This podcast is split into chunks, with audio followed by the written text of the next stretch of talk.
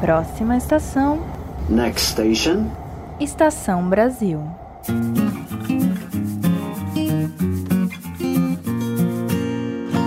Olá, ouvintes! Vocês desembarcaram no Estação Brasil, o podcast de história do Brasil do Leitura Obriga História. Meu nome é Ricardo Duve e eu sou apresentador desse podcast. Como vão vocês?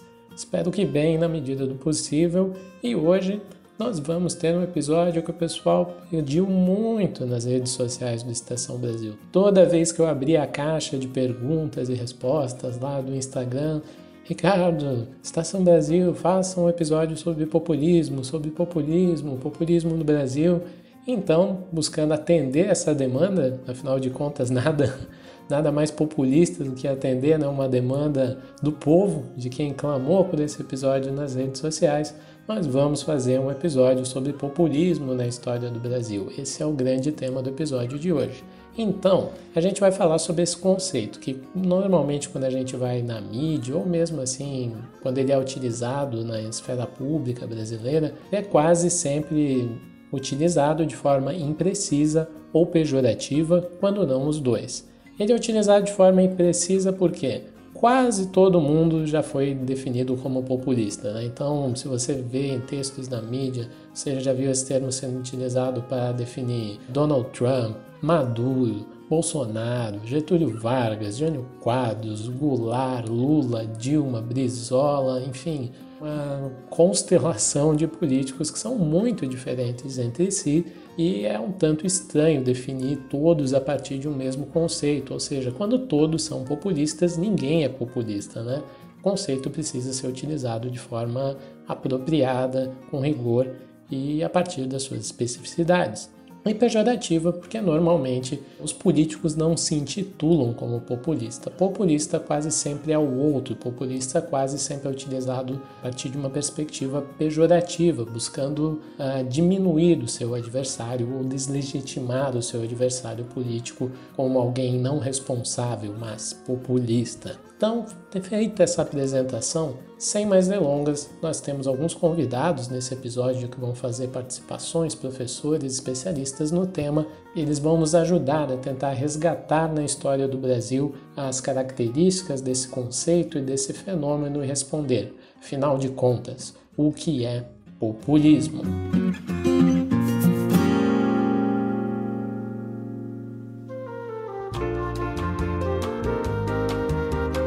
Se queremos entender o conceito de populismo no Brasil, a gente tem que voltar no contexto do pós-Segunda Guerra Mundial, pós-1945, pois é nele que certos processos históricos começam a mudar para sempre as características da sociedade brasileira. Mas antes disso, eu quero fazer algumas ressalvas importantes. Quando a gente fala em populismo, a primeira questão que devemos ter em mente é que é um conceito em disputa ele não possui assim uma definição que a gente pode chamar de consensual na academia, em que todos e todas concordam. Correntes distintas que estudam o fenômeno interpretam ele de formas, né, de uma forma igualmente distinta. Isso pode gerar muita confusão. Então, para os que buscam assim uma definição super precisa do que é populismo, tem mais um agravante. Ele é empregado em diversos países para dar conta de fenômenos históricos muito diferentes. Então, ele é utilizado nos Estados Unidos e na Rússia para tratar de fenômenos lá do século XIX. Ele é utilizado na América Latina, ele é muito utilizado, na verdade, na América Latina, para debater fenômenos como o peronismo, o cardenismo, no caso do Brasil, o varguismo e, enfim, vários outros fenômenos. Ele é utilizado na Itália também, o que eu achei muito curioso. Eu fiz uma pesquisa, obviamente, para esse episódio, em certos portais acadêmicos, eu descobri que ele é muito utilizado na Itália também, o que eu desconhecia, vou ser bem franco, aprendi nessa pesquisa para o episódio. E segundo uma querida amiga minha, Ana, que ela é especialista em estudos de história da África, ela me alertou também que há um uso bem particular do conceito para se discutir das experiências de democracias africanas. Então, na África ele também é utilizado. Então, expostas todas essas questões, é importante que você, ouvinte, entenda. No episódio de hoje, nós vamos trabalhar com o conceito de uma forma um pouco mais genérica numérica e não pretendemos assim falar a verdade sobre o populismo, até porque essa verdade não existe. Como eu falei, ele é um conceito em disputa. O que nós vamos trabalhar são alguns aspectos do que podemos chamar de consensos, né? sejam eles tópicos, parciais sobre a história do populismo no Brasil. Existem pontos que muita gente concorda, né? Como por exemplo, é possível afirmar que o populismo ele é um fenômeno das democracias representativas de massas e de sociedades urbanizadas. E no caso do Brasil, o surgimento do populismo está relacionado com a primeira experiência democrática da história do país, que se deu no pós-guerra, né, com o fim do Estado Novo, pós-1945, bem como com o processo de intensa urbanização que se deu no mesmo período. Né? Na verdade, da década de 30 até a década de 70, nós temos um intenso processo de urbanização na história do Brasil. Mas, para falar com maior propriedade a respeito desse contexto histórico, nós convidamos o professor Reinaldo Lindolfo Lon, da Universidade do Estado de Santa Catarina, para nos ajudar a compreender melhor esse conjunto de processos históricos que se entrecruzaram para o surgimento do populismo brasileiro. Então eu perguntei ao professor Reinaldo quais mudanças que a sociedade brasileira viveu no pós-guerra e como algumas dessas mudanças influenciaram no que veio a se denominar de populismo. Com vocês, a palavra do professor Reinaldo. Olá, Ricardo. Muito obrigado pelo convite a participar do seu podcast. A sua pergunta é muito bem-vinda e muito adequada. Eu penso que a sua pergunta cobre ao menos três aspectos a serem considerados. O primeiro aspecto diz respeito ao processo que levou ao final da ditadura do Estado Novo, especialmente a partir de 1943, quando uma série de fenômenos, uma série de processos, de eventos se coadunam. Um desses processos, evidentemente, um pano de fundo fundamental, é a Segunda Guerra Mundial e a ampla mobilização popular que envolveu o ingresso do Brasil na Segunda Guerra Mundial. Uma mobilização que foi explorada, evidentemente, pela ditadura do Estado Novo, mas não só. Nesse mesmo momento, o Partido Comunista Brasileiro começa a rearticular as suas células, células de base, células populares que tinham sido desmanteladas depois de 1935. E o Partido Comunista está numa situação de aumento da sua popularidade e influência entre setores intelectuais e mesmo setores populares, dado que a União Soviética havia ingressado definitivamente na Segunda Guerra Mundial de maneira decisiva e estava cumprindo um papel muito importante na derrota do nazifascismo na Europa um papel fundamental na derrota do nazifascismo. Muitos jovens brasileiros de esquerda, inclusive, ingressaram nas frentes da Força Expedicionária Brasileira com o objetivo de derrotar o nazifascismo. Então você tem uma mobilização popular anti-nazifascista que percorre o mundo e que chega ao Brasil também. Você tem então um quadro em que o ditador Getúlio Vargas também procura se aproximar dessas bases populares a partir de 43, 44, no sentido de se reforçar politicamente dadas as divisões no interior do próprio Estado Novo. Ele procura uma base social de apoio mais consistente. Tudo isso vai convergir para o ano de 1945, onde diferentes fenômenos ocorrem, influenciando uma rápida transição democrática ao longo daquele ano, que foi interrompida bruscamente quando há uma articulação golpista que derruba a ditadura do Estado Novo, exatamente no momento de auge da campanha queremista, que era uma campanha que pôs na rua, pôs em grandes comícios diferentes forças políticas, essas diferentes forças políticas e de mobilização popular que tinham se rearticulado no Brasil naqueles últimos anos. A, campanha queremista pretendia a continuidade de Getúlio Vargas no poder, só que sob uma constituição democrática. Então, você vai ter aí uma mobilização popular, uma redemocratização, uma abertura política, a derrubada do, de um regime ditatorial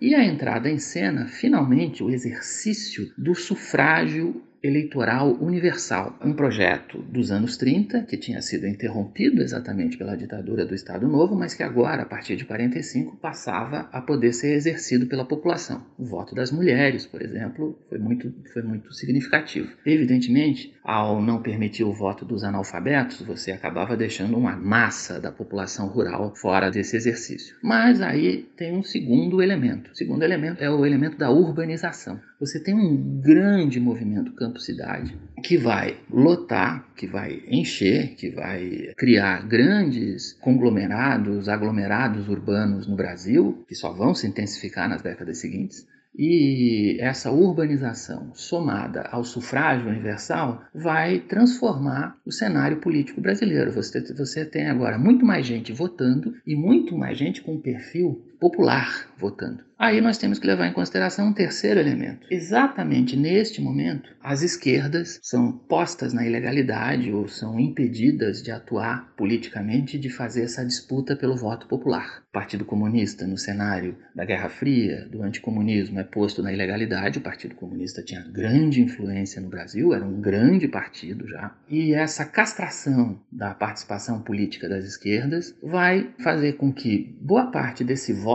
popular se direcionasse para lideranças políticas de diferentes orientações ideológicas, que são lideranças que tinham grande inserção junto às periferias urbanas, junto a bairros operários, bairros populares, mas que não eram necessariamente de esquerda, pelo contrário, em grande medida eram conservadores, e que vão carrear esse voto popular mudando, modificando o cenário da elite política brasileira de então. A esse fenômeno muita gente chamou de populismo. Esse é um conceito em disputa, um conceito bastante controverso, porque para muitos autores ele tem um viés elitista na medida em que ele desqualifica exatamente essa participação popular a partir de 1945, essa participação política popular a partir de 1945. É uma discussão em aberto, controversa, há quem defenda o emprego da noção de populismo, até porque percebe um fenômeno que ocorre em escala latino-americana e não apenas brasileira nesse período, envolvendo o varguismo, o peronismo, o cardenismo, por exemplo, no México. Então,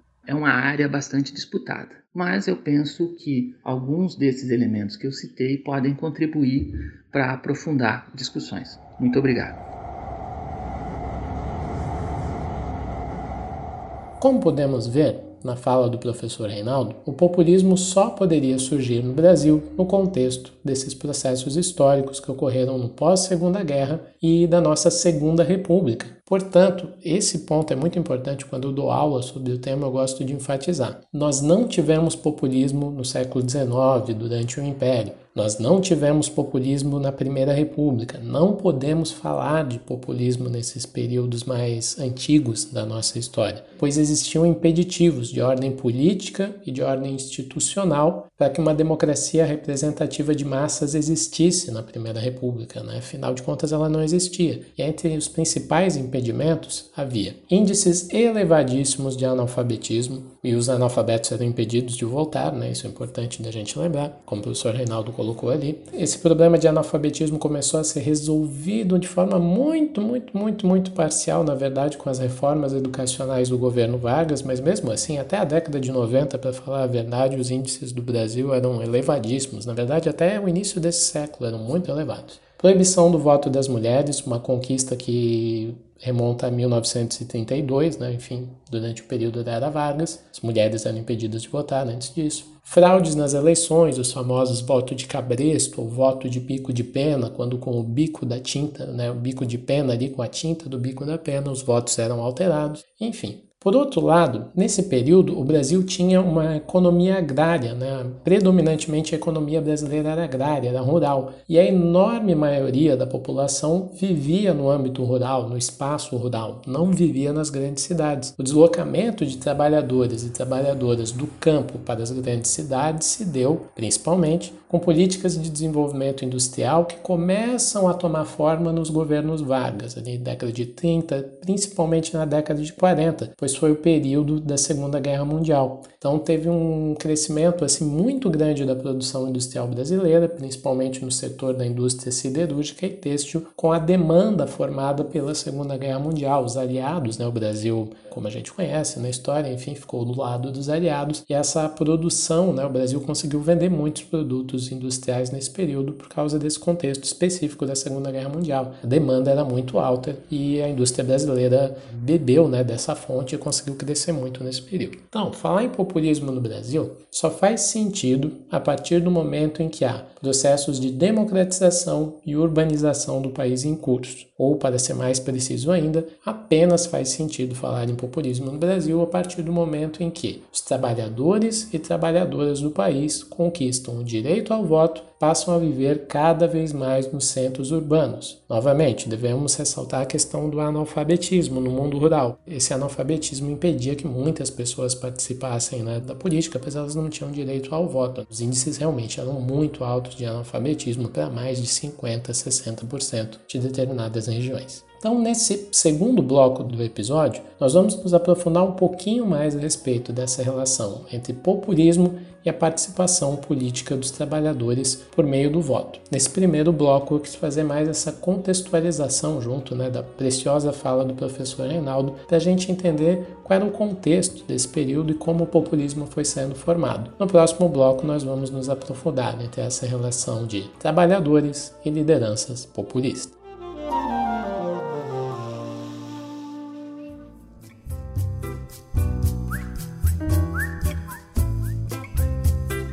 Sociedade brasileira, depois de 1945, pode ser lida a partir de diferentes perspectivas. Mas, quando observamos ela a partir do ponto de vista dos trabalhadores que habitavam os grandes centros urbanos, é fundamental que a gente leve em consideração um direito que mudaria de forma incontornável os modos que esses grupos tinham de praticar e conceber a política. Estou falando aqui do direito ao voto. O alargamento desse direito para grupos sociais que nunca tinham experienciado, nunca tinham vivido né, essa, a política institucional, nunca tinham sido parte da política institucional, para falar a verdade, gerou efeitos políticos muito complexos e entre eles a gente pode citar dois aqui. O primeiro, o acirramento da luta de classes. Essa conquista dos mais pobres pelo direito ao voto vai gerar uma maior tensão na luta de classes.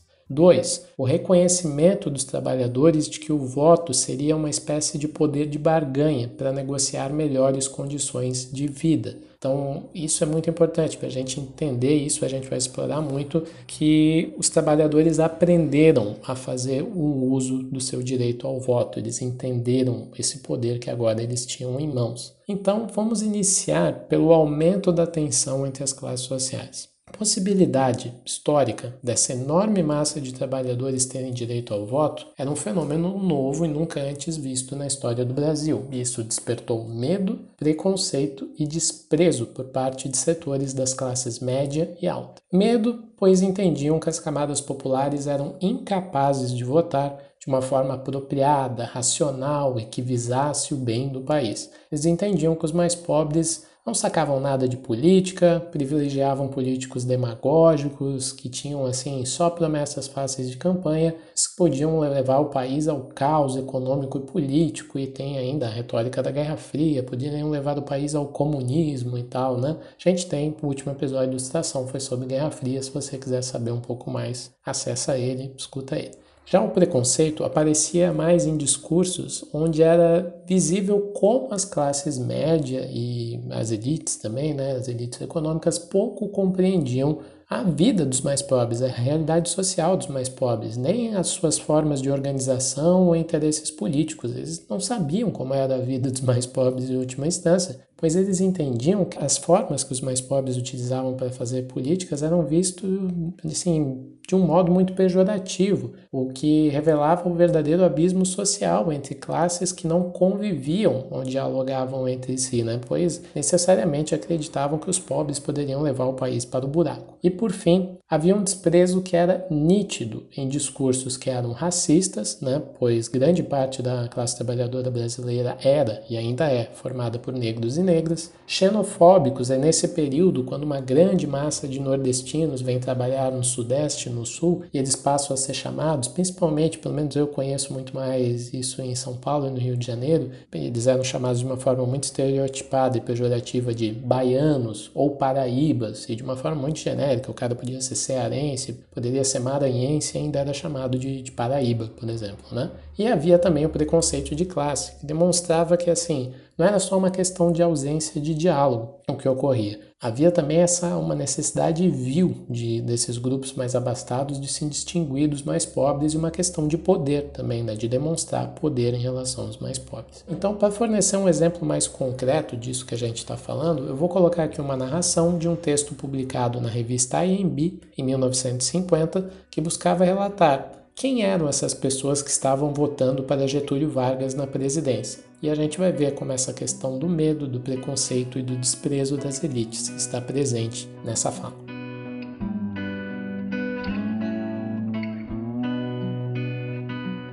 No dia 3 de outubro, no Rio de Janeiro, era meio milhão de miseráveis, analfabetos, mendigos famintos e andrajosos, espíritos recalcados e justamente ressentidos, indivíduos que se tornaram pelo abandono dos homens boçais, maus e vingativos, que desceram os morros embalados pela cantiga demagogia berrada de janelas e automóveis, para votar na única esperança que lhes restava, naquele que se proclamava o pai dos pobres, o Messias charlatão.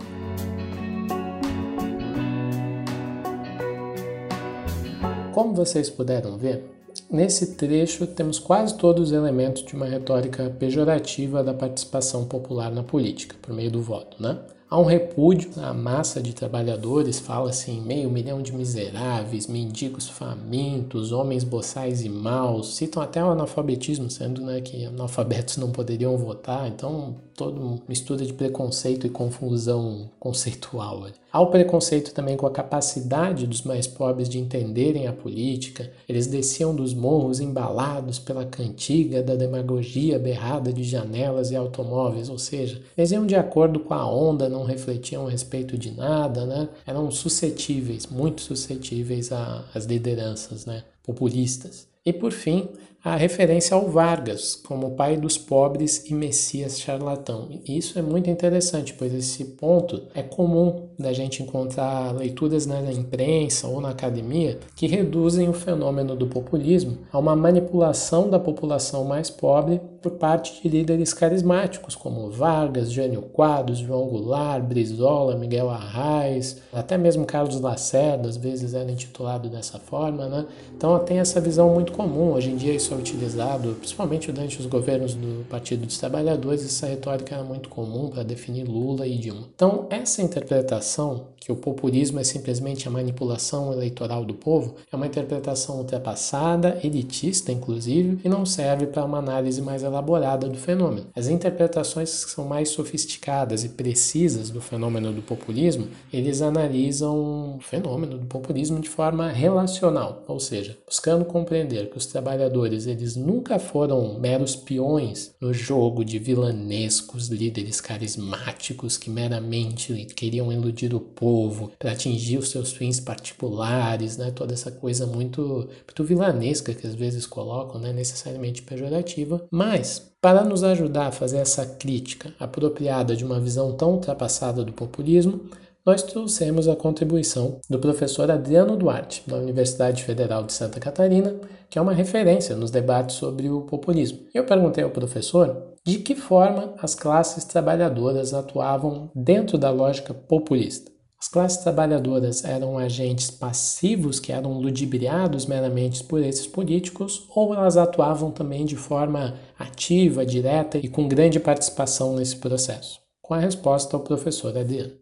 Populismo é um conceito bastante interessante e também um bocado problemático. Né? Se a gente considera, por exemplo, os jornais ou a televisão, quando falam de populismo, seja populismo de esquerda, seja populismo de direita, eles estão falando sempre de um regime que faz concessões à população mais pobre, mas que faz concessões à população mais pobre às custas do sofrimento do restante da população. Por isso o populismo aparece sempre como um aspecto negativo, né? como alguma coisa ruim, alguma coisa inadequada na verdade. Embora de modo geral ele se refira mais a governos de esquerda do que de direita. Mas é óbvio que essa leitura mais comum da imprensa não nos serve para entender o fenômeno do populismo. Para entender o fenômeno do populismo, sobretudo na América Latina, a gente precisa pensar o populismo como um fenômeno historicamente datado. O populismo é um fenômeno que acontece em sociedades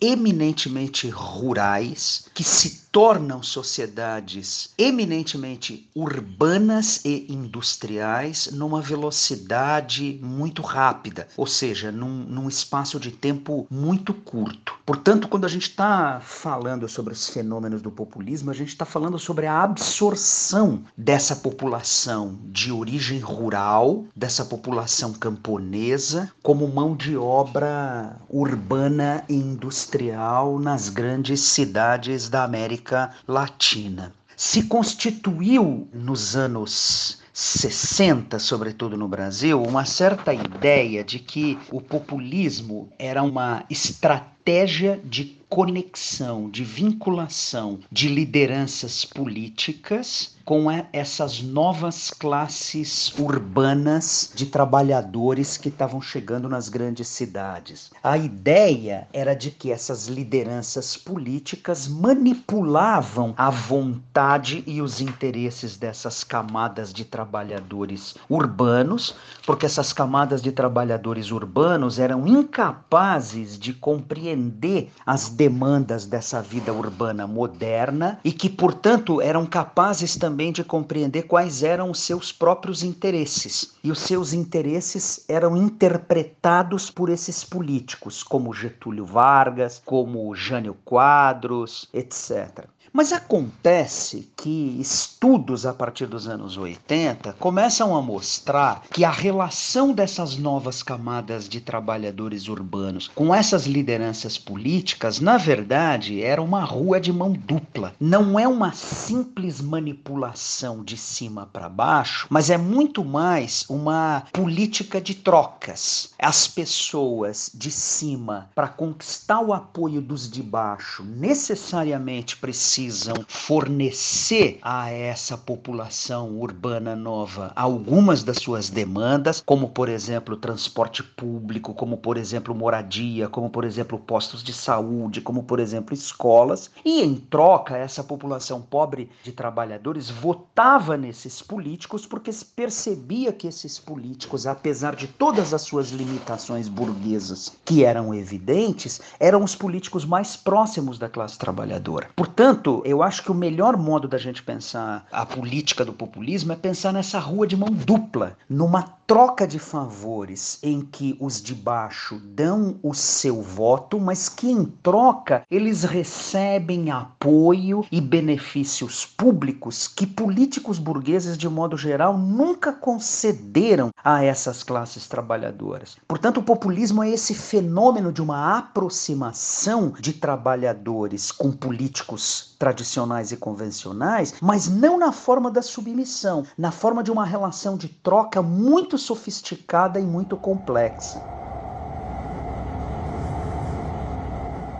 Essa importante fala do professor Adriano, podemos frisar alguns pontos para se romper com alguns estereótipos sobre o populismo. Desde a década de 80, a historiografia vem demonstrando que os mais pobres faziam uso do voto como um instrumento de barganha perante os políticos locais. O professor Adriano publicou um texto que é muito interessante, ele foi escrito em coautoria com Paulo Fontes, para ser jus aos dois autores, né, citar ambos, intitulado Populismo visto da periferia, ademarismo e janismo nos bairros da Moca e São Miguel Paulista, bairros né, da cidade de São Paulo. Nesse texto, eles demonstram como os moradores das periferias de São Paulo não eram simplesmente enganados ou iludidos por lideranças como o Ademar e o Jânio Quadros, mas constantemente negociavam os termos da adesão política perante esses candidatos, né, políticos, enfim. A construção de uma relação eficaz de candidato e eleitor nesse período passava pelo entendimento das reivindicações das comunidades, que eram realizadas não essas reivindicações eram realizadas não somente por meio de pressão de sindicatos organizados, né?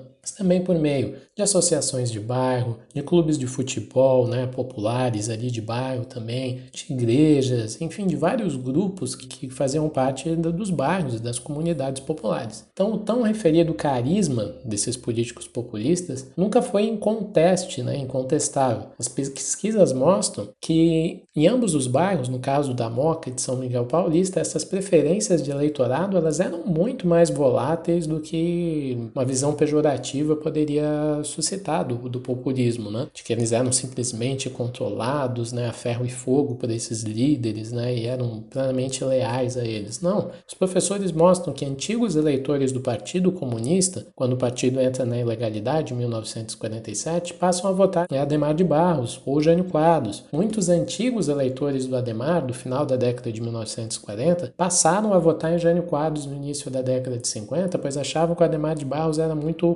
controlador, ele colocava vários fiscais do Ademar nos bairros, né, eram famosos e às vezes eles utilizavam de violência contra a população, e a população tinha o direito ao voto, eles sabiam, né, opa, peraí, né, se eu não estou sendo mais atendido aqui, eu vou votar no candidato rival. E depois, por exemplo, do Jânio renunciar à presidência em 1961, o Jânio Quadros teve imensa dificuldade em recuperar a popularidade dele de outra hora, e ele foi derrotado pelo Ademar de Barros quando ele se candidatou a governador em 63, pois tinha muito essa mácula, né, do Jango ter deixado a presidência, renunciado. Então, como a gente pode ver, tudo é muito mais volátil, né? Povo sabia utilizar, a classe trabalhadora sabia utilizar o seu direito ao voto e sabia, como o professor Adriano colocou ali, sabia utilizar ela para conseguir benefícios para a comunidade, né? energia elétrica, ah, reformas em escolas, asfaltamento de determinada rua, várias outras coisas né, que fariam bem para a comunidade. Então eles não eram meramente controlados, eles utilizavam e negociavam. Acho que o termo é muito esse, sabiam negociar muito bem o seu direito ao voto. Claro que era uma relação entre desiguais, né? As elites econômicas e políticas tinham muito mais poder de influenciar o voto dos eleitores do que o inverso. Mas é importante a gente saber, e tem muito claro, que os eleitores não eram simplesmente peões no jogo. Eles sabiam dentro de seus limites e conseguiam muitas vezes negociar muito bem essas margens né, das relações entre ambos. E por fim, o último elemento que eu gostaria de colocar é o aspecto teatral da política, que é algo fundamental no populismo. E isso, a partir de 1955, fica muito forte, principalmente quando a gente fala de Jânio Quadros, mas vocês vão conseguir assim associar essas coisas que eu vou falar a diversos outros políticos. O professor Adriano, no seu texto, ele traz um relato que eu acho muito interessante, dois, para falar a verdade, de um morador chamado Arthur Pinto de Oliveira, que morava em São Miguel, e aqui ele fala que ele chegava em São Miguel naquela época e via o Jânio Quadros com um capote preto, comendo sanduíche, ele entrava no bar e bebia pinga com a turma, e apesar de falar um português incorrigível, né, o Jânio falava um português muito arcaico e cheio de formalismos, ele não vinha com a arrogância de universitário e de professor. Ele era povão, as roupas dele, isso tudo aqui é uma citação né, que eu tô lendo. Ele tinha um capote encebado, que a turma diz que é as caspas do cabelo que caíam, né? O Jânio tinha toda essa. Ele criava todo um personagem, era um capote muito famoso e que era considerado velho, sujo e horroroso. E a voz dele, o jeito dele falar, todo mundo apoiava ele. E um outro morador da região do Bosque da Saúde relatou que o Jânio, no dia 15 de novembro de 52, quando a Sociedade Amigos de Bairro estava sendo fundada, ele assistiu a um jogo de futebol, sentou-se à beira do campo no final do jogo e bebeu pinga na taça. Então, tudo isso leva a uma percepção popular no período de, por exemplo, que Jânio Quadros ele era um de nós, né, na fala dos próprios moradores da região e o Ademar de Barros não. Essa diferença ela não diz respeito só apenas de, da relação Jânio e Ademar, da disputa Jânio e Ademar. Porque o Ademar de Barros ele passou a ser visto, ele já era visto na verdade como o senhor Ademar, um político tradicional. Ele até era preocupado com pautas populares, né, a percepção que ele passava, mas ele era distante, ele era membro das elites paulistas, ele mandava as pessoas ir lá nos bairros, mas ele mesmo ele ia, às vezes ele jantava até com as pessoas, tem também né, essa, essa coisa teatral também de lá, marcar um jantar na casa do nada, as pessoas recebiam o Ademar de Barros, não do nada, né? Era combinado, mas assim, ninguém imaginava, né? Receber um ex-governador e tal na sua casa. E esse aspecto teatral da política é muito importante, porque o Jânio ele passou a ser considerado como alguém do povo, e o Ademar não. E nós estamos vendo um processo histórico em que os mais pobres estão votando pela primeira vez na história. Então, quando a gente vê o Jânio fazendo esses movimentos em relação ao povo e buscando as demandas, não só o voto, né, mas muito habilmente buscando compreender quais eram as demandas populares sabendo utilizar isso muito ao seu favor, isso demonstra que essa expansão do direito ao voto os políticos necessitavam, desde lá até hoje, né, eles tiveram que aprender que para se eleger eles tinham que necessariamente ir ao encontro da população mais pobre e propor soluções para os seus problemas do dia a dia. Então, quando a gente estuda o populismo, esse é um elemento que deve estar presente em todas as nossas reflexões quando a gente trata desse fenômeno, né? De que o populismo ele muda a história da participação do povo, da participação dos mais pobres, das classes trabalhadoras ou da sociedade como um todo na política. Porque quando se alarga o direito ao voto, os políticos eles têm que aprender a fazer campanha. Hoje nós temos as campanhas nacionais, as campanhas gigantes quase como naturais, mas não existia campanha na Primeira República, elas eram feitas em grandes jantares. A partir de 1945 que nós começamos a ter comício de massas e quando realmente os mais pobres, né, os populares, eles entram na política. E isso é algo incontornável. Então, o populismo é um fenômeno das democracias representativas e dos grandes centros urbanos, quando a gente tem essa grande massa de trabalhadores inseridos dentro da política institucional.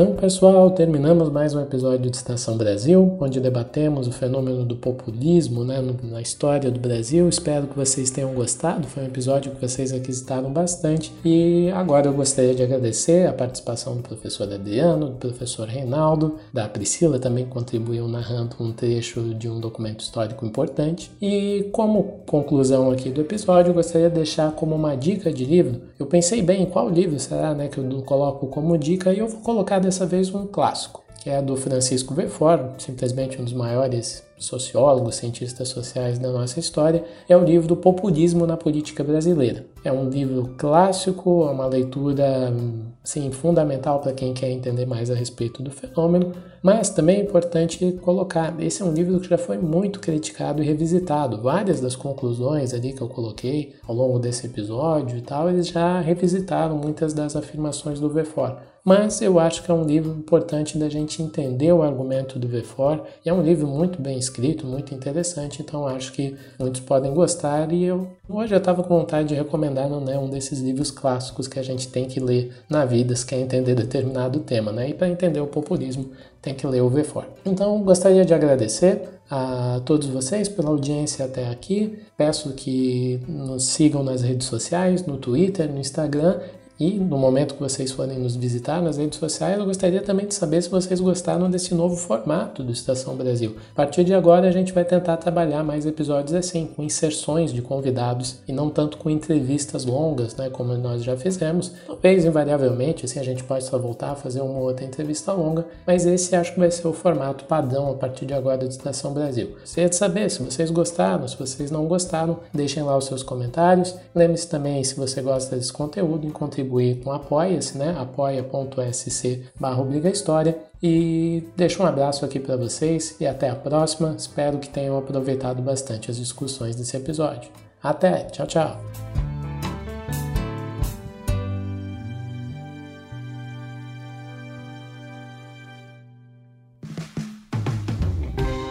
Este podcast foi financiado por nossos colaboradores no Apoia-se. Acesse apoia.se barra e contribua para manter este projeto educacional gratuito no ar.